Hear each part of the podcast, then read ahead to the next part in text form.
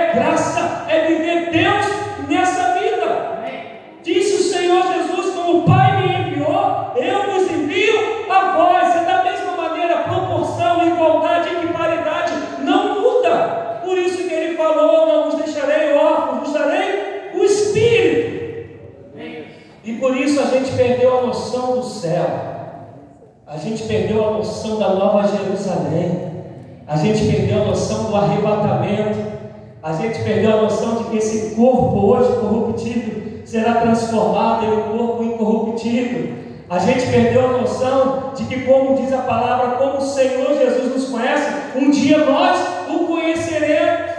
Nós deixamos de viver olhando para o céu, olhando para a glória. Diz a palavra do Senhor em 1 Coríntios 15: que se esperamos Deus somente para essa vida, somos os mais miseráveis dos homens. Se tu e a gente vê uma igreja hoje que só fala para essa vida, que só pensa para aqui, para agora, né? Só, é, é, tudo em relação, eu tenho que ser curado, eu tenho que prosperar, Deus tem que me atender, é tudo para aqui, para agora. Raramente a gente fala para Deus, Deus, eu quero viver hoje como se fosse o último dia da minha vida, porque amanhã só te pertence e quero te glorificar enquanto eu viver, então me usa para a glória do teu nome. A gente perdeu esse negócio. Então eu quero falar hoje sobre viver essa vida, com todas as tempestades que ela tem, com todas as adversidades que ela tem, mas ainda assim glorificando o Senhor e sendo instrumento de Deus. Amém? Se você está disposto a ouvir, ore comigo. Senhor, faça-nos sensíveis à tua voz. Que os nossos corações sejam corações tratáveis pelo Senhor. Que a nossa mente venha a ser adornada pelo poder e a unção do teu Espírito. Que a tua graça nos envolva de tal maneira que sejamos transformados para viver o teu projeto e em todas as coisas fazemos com alegria, dando graças a ti. Faça-nos viver assim. Em nome de Jesus Cristo. Amém. Amém. Abra sua Bíblia em 2 Coríntios 4. A partir do versículo 16.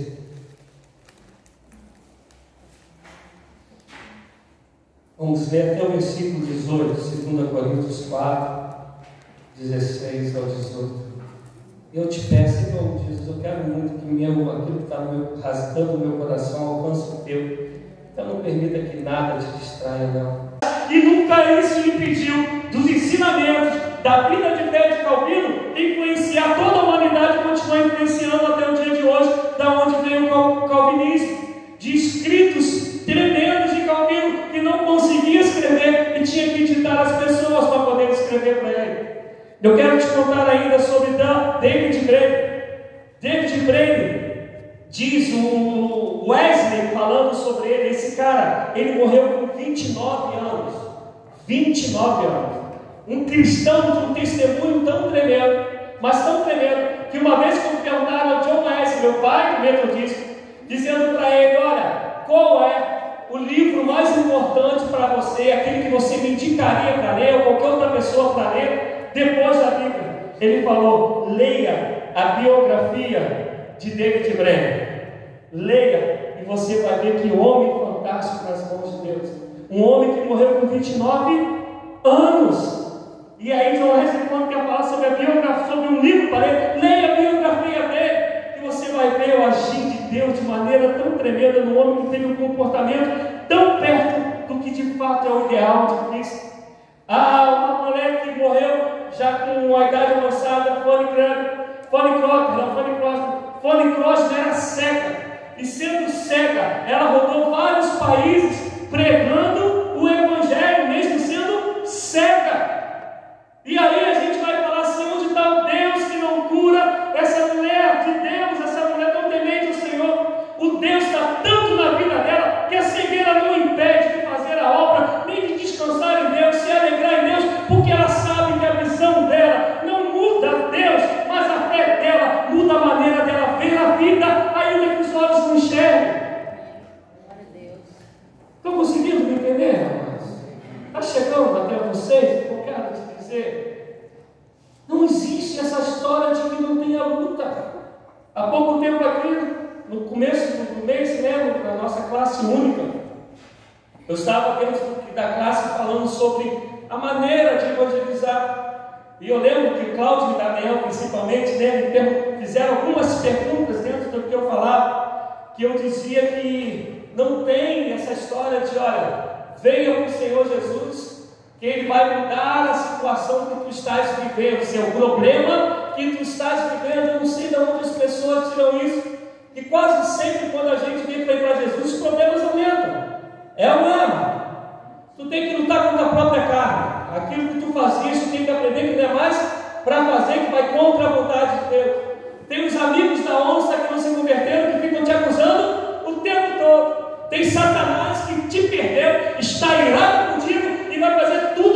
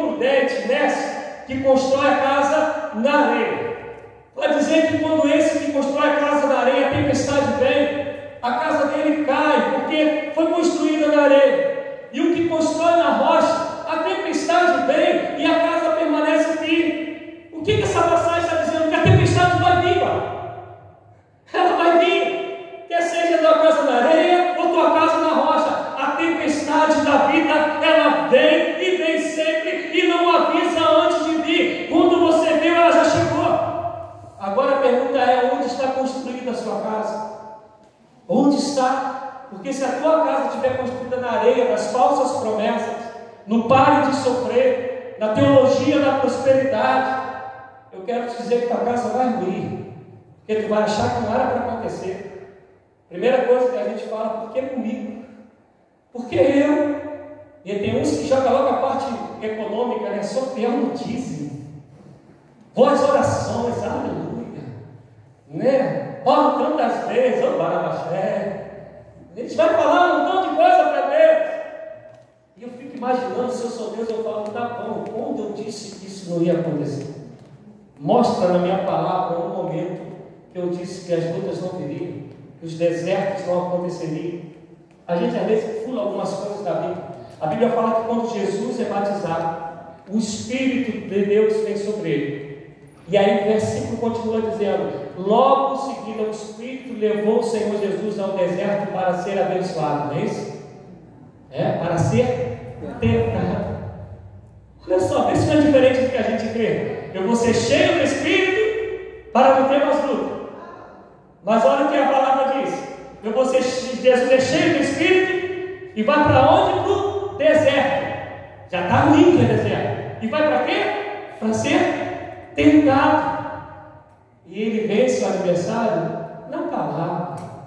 Eu sei, resumindo, ele está falando para Satanás, Satanás, eu sei que tem Cristo, e sei que Ele é poderoso, sei que Ele é fiel, para fazer infinitamente mais. Minha vida está nele, eu descanso nele. Richard Umbrard, esse livro eu fiquei dois anos procurando esse livro na época. Ele é autor do livro Torturado por Amor a Cristo. Eu fiquei dois anos procurando esse livro. E aí consegui encontrar, não lembro mais onde, emprestei para o crente, o crente nunca mais me devolveu. Né, eu falo, não empreste, preste para crente, preste para cristão, cristão devolve, crente não devolve dois anos procurando esse livro. E o, autor é o cara que viveu o que ele conta. Ele foi missionário na época da Alemanha comunista. E ele fala, eu vou falar só uma das coisas que ele fala para vocês. Ele fala que quando ele foi capturado, todos os dias ele era torturado no mundo para que ele negasse Jesus. Todos os dias. E ele falou que há dois momentos que me chamam muita atenção nesse livro que ele estava no, na sua cela, não deixava, não tinha lugar de fazer necessidade, o banheiro ficava do lado de fora na época. E aí não deixava sair para ele fazer as necessidades dele. E aí ele fez o número um e fez o número dois. E aí os caras chegaram para ele e falaram, agora tu pega o número um, fala o número dois e faz a tua ceia ao teu Senhor. E aí ele conta que nesse mesmo dia o pegaram o tiraram lá de dentro, o mataram, bateram, bateram, bateram, bateram, bateram, bateram, bateram, tanto ele desmaiou. Falou que ele, quando desmaiava, eles pegavam, não lembro agora se era algo, mas pegavam uma substância, o faziam acordar, para que ele acordado ele pudesse apanhar mais, ser mais chutado, ser, tomar mais soco, tudo para que ele negasse Jesus. Isso na Alemanha comunista. Nós perdemos a noção do que é sofrimento por amor a Cristo. Pode reparar, o nosso sofrimento tem a ver com a gente mesmo. Quase nunca o nosso sofrimento tem a ver com Cristo. E quando o sofrimento, aquilo que nós chamamos de sofrimento, vem, uma das primeiras coisas que nós fazemos é querer encostar Deus na parede. Por que estou passando por isso? Por que esse mal me sobreveio? Por que estou com câncer? Meu Deus, da onde nós tiramos que cristão não pode ter câncer? Deus cura? Cura. Mas Deus é tão Deus que Ele também não cura se Ele não quiser. Cristão morre, gente. Morre de gripe, morre de câncer, morre de bala perdida, morre de acidente de carro, morre dormindo, morre pregando. Cristão morre. O importante não é como ele vai morrer, é como ele estará no dia que ele não vai morrer. Porque se ele estiver bem, ele vai falar assim: agora eu vou para tudo aquilo que um dia eu vivi nessa terra esperando que acontecesse. Vou conhecer o meu Senhor como Deus sou conhecido. Vou sentar à mesa com Ele e a ceia não vai ser somente um memorial, mas vai ser aquilo que Ele prometeu que não tomaria do fruto até que esteja com vocês naquele grande dia. Eu ainda quero falar mais um pouquinho. Eu estava lendo sobre o testemunho de uma nigeriana É, não sei se vocês conhecem aí a, a ONG evangélica ou projeto missionário evangélico chamado Portas Abertas. Se você, o pessoal que gosta muito aí de Instagram, entra lá, vocês vão aprender sobre perseguições à igreja do Senhor, sobre missões em países onde há perseguição.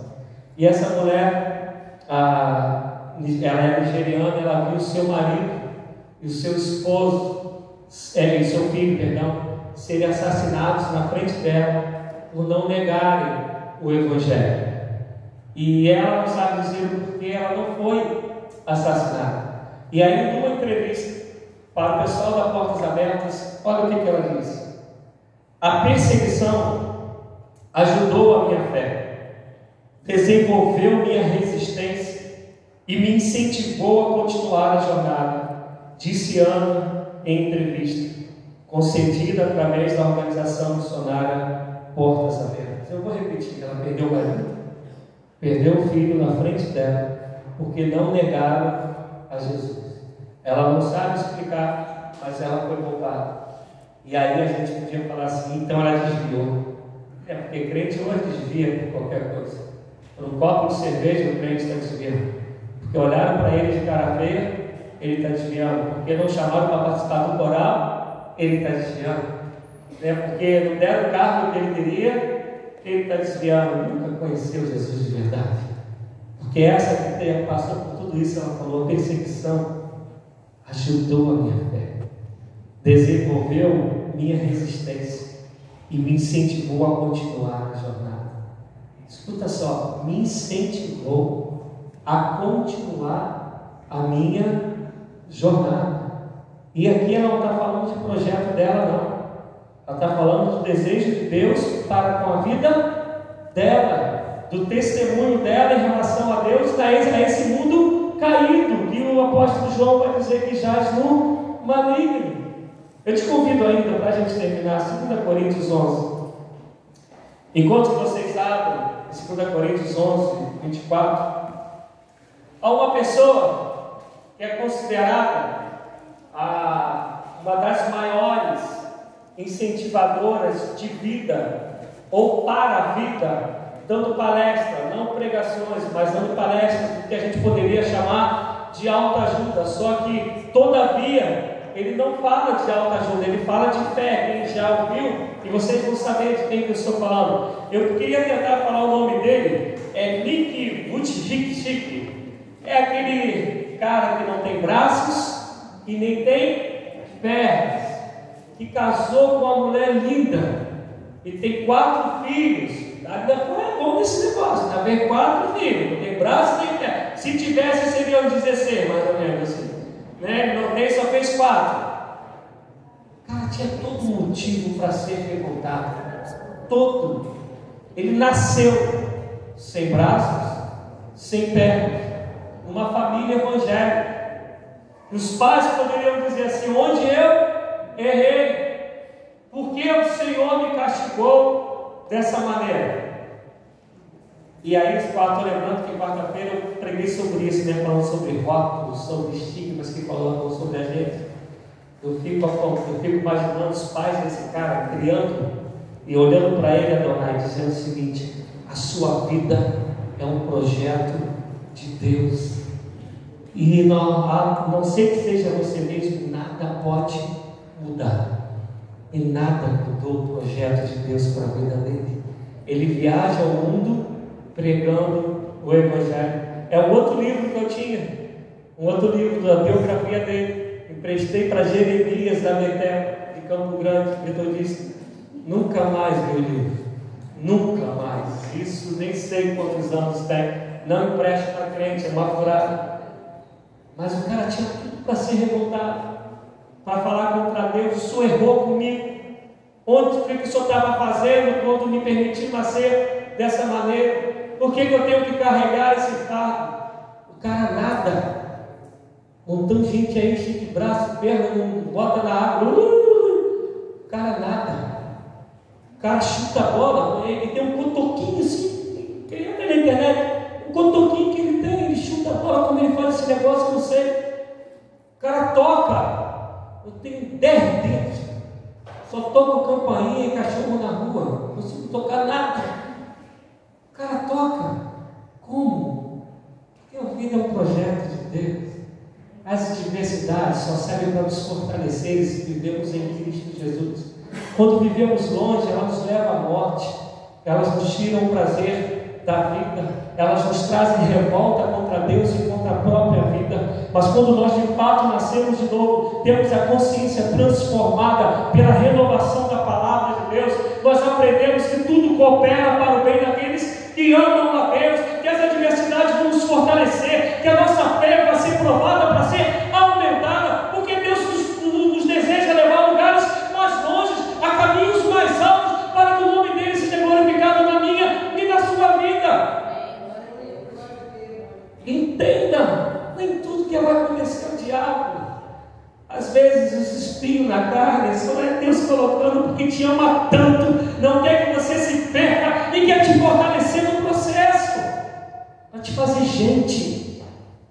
Cristão que fala, né? Não existe mais enfermidade, só fala com conhecimento, que tem programa na televisão. Fica doente, vai lá para os Estados Unidos e coloca um cara que fala igualzinho a ele, lá na televisão, para que ninguém saiba que ele está doente. Porque ele prega que cristão não pode mais ficar doente. Então, se fica doente, ele vai para onde? Para os Estados Unidos, para ninguém saber que ele está doente. Não existe esse negócio. Meu Deus, esses caras falam que eles são mais íntimos de Deus do que Paulo. Porque Paulo está toda hora falando, está ruim para mim. O bicho está pegando. Tem momento que Paulo fala, não consigo enxergar mais direito, não.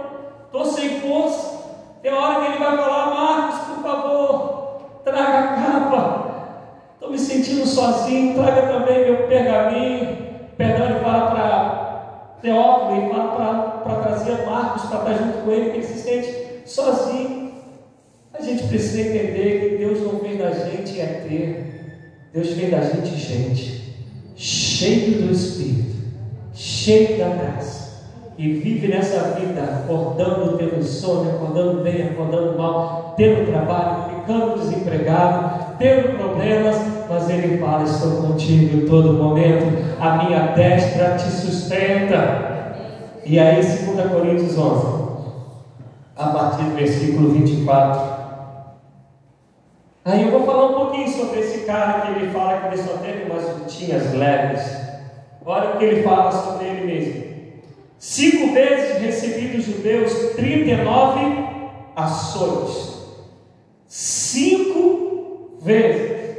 Imagina como era o corpo de Paulo. Você já viu pelo menos filmes, pessoas somando ações, né? Deixa eu contar. Agora imagina, você cinco vezes tomando 39. Segundo estudiosos, Paulo ele era baixinho. Então, mais fácil das marcas ficarem, né? E ele fala cinco vezes. Três vezes fui golpeado com varas. Uma vez apedrejado. Três vezes sofri naufrágio. Três vezes, cara, o cara era marinheiro de oitavo. Passei uma noite e um dia exposto à fúria do mar. Estive continuamente viajando de uma parte a outra. Enfrentei perigos nos rios, perigos de assaltantes, perigos dos meus compatriotas, perigos dos gentios, perigos na cidade, perigos no deserto, perigos no mar e perigos dos falsos irmãos, que são os falsos perigos maiores que a gente enfrenta. Trabalhei arduamente, muitas vezes fiquei sem dormir, passei fome e sede, e muitas vezes fiquei em jejum. E aqui não é jejum porque ele está se consagrando a Deus, não, é porque ele não tem o que comer. Suportei frio e nudez. Além disso, enfrento diariamente uma pressão. Olha só, o cara passa esses perrengues todos, mas tem uma outra coisa que o faz sofrer também, que dói na alma dele. Aí ele fala o seguinte: enfrento diariamente uma pressão interior, a saber, a minha preocupação com todas as igrejas. Fala que esse cara não tinha motivo para falar assim: ó, chega, está na hora dos outros se preocupar comigo, eu não vou me preocupar com mais ninguém. Deus está me permitindo para passar por todas essas furadas, chega, já dei minha cota, né? me perdoa a expressão que eu vou usar, mas arrego. Mas ele fala que não, ele está passando por tudo isso, já fica com a alma angustiada, preocupado com os irmãos frouxos, com os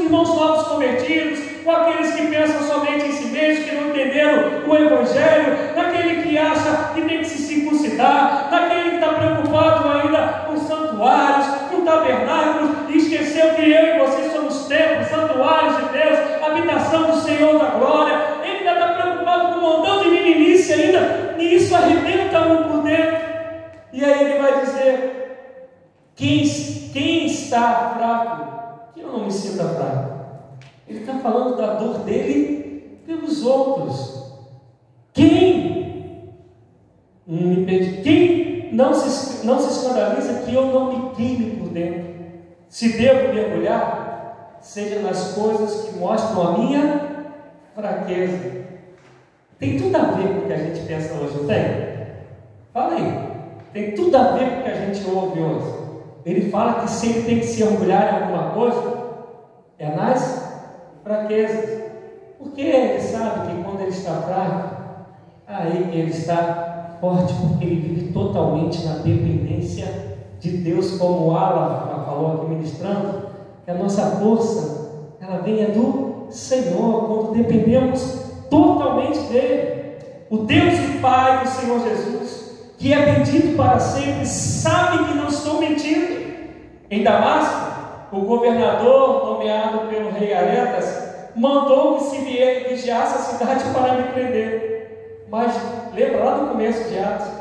Mas de uma janela na muralha fui baixado numa cesta e escapei das mãos dele. Meu Deus, esse homem que diz que foi o terceiro céu, esse homem que fala, ah, diz que eu falo mais línguas do que todo mundo.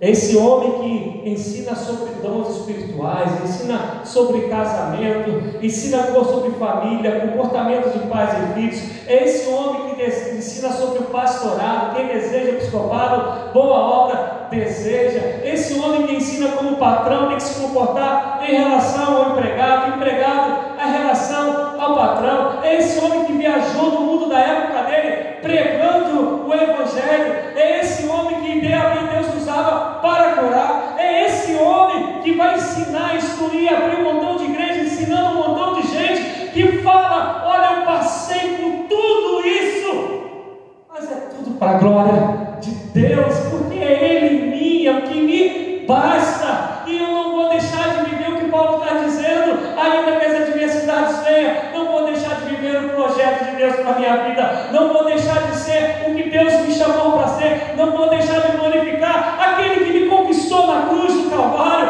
é por Ele, para Ele são todas as coisas, porque a vida é assim, a vida é assim. Quem nunca teve uma dor de cabeça, levanta a mão. Meu Deus. Quem nunca recebeu uma notícia triste, levanta a mão. Aqui na igreja de Curicica dá até para a gente mais longe, né? Quase perguntar aqui não teve chikungunya, levanta a mão, porque a maioria teve chikungunya aqui nessa igreja. Tem, irmão Maria? A vida é assim. E ela não, vou te dar uma notícia, talvez que você não quisesse ouvir. Não vai mudar. É assim. E a Bíblia fala que quando chegar o final dos tempos, vai piorar. É assim. O que vai diferenciar é quem você é para Deus e quem Deus é para você. O que vai diferenciar é que se você vai olhar o curativo de uma cirurgia e vai dizer isso vai me impedir de fazer a obra de Deus. O que vai fazer a diferença é se está frio ou calor e te impede de cultuar a Deus junto com os irmãos. O que vai fazer a diferença é se as outras coisas te dão mais prazer do que viver o projeto de Deus na tua vida. O que vai fazer diferença é aquilo que você ama mais, se é a Deus, ou se são as outras coisas. É isso que vai fazer a diferença. Que a tempestade virá. E aí, a sua casa, para ficar de pé, só se tiver na rocha. Ele falou que a tempestade vem. O meu desejo é que a gente pare de ser crente do engano e que em nome de Jesus a gente construa a casa na rocha. Porque quando o vento vier, tu vai falar para ele, tu pode bater, mas tu não me derruba porque a destra do Senhor me sustenta. Quando a adversidade vier, tu vai dizer para ela, pode vir que eu quero aprender aquilo que Deus quer me ensinar nesse processo. Quando as discussões vierem, Tu vai falar para Deus, me dê sabedoria para aprender aquilo que convém e aquilo que não convém. Quando eu orar, Senhor, e a cura não vier, Ele me ajuda a ter fé para continuar crendo em quem Senhor é, independente daquilo que eu busco. É isso que faz a diferença. Porque os desertos, muitas das vezes, é o Senhor quem te leva. Porque Ele deseja te fazer muito mais forte, muito melhor para a glória do nome dele. Que o Senhor nos abençoe. Em nome de Jesus Cristo. Amém.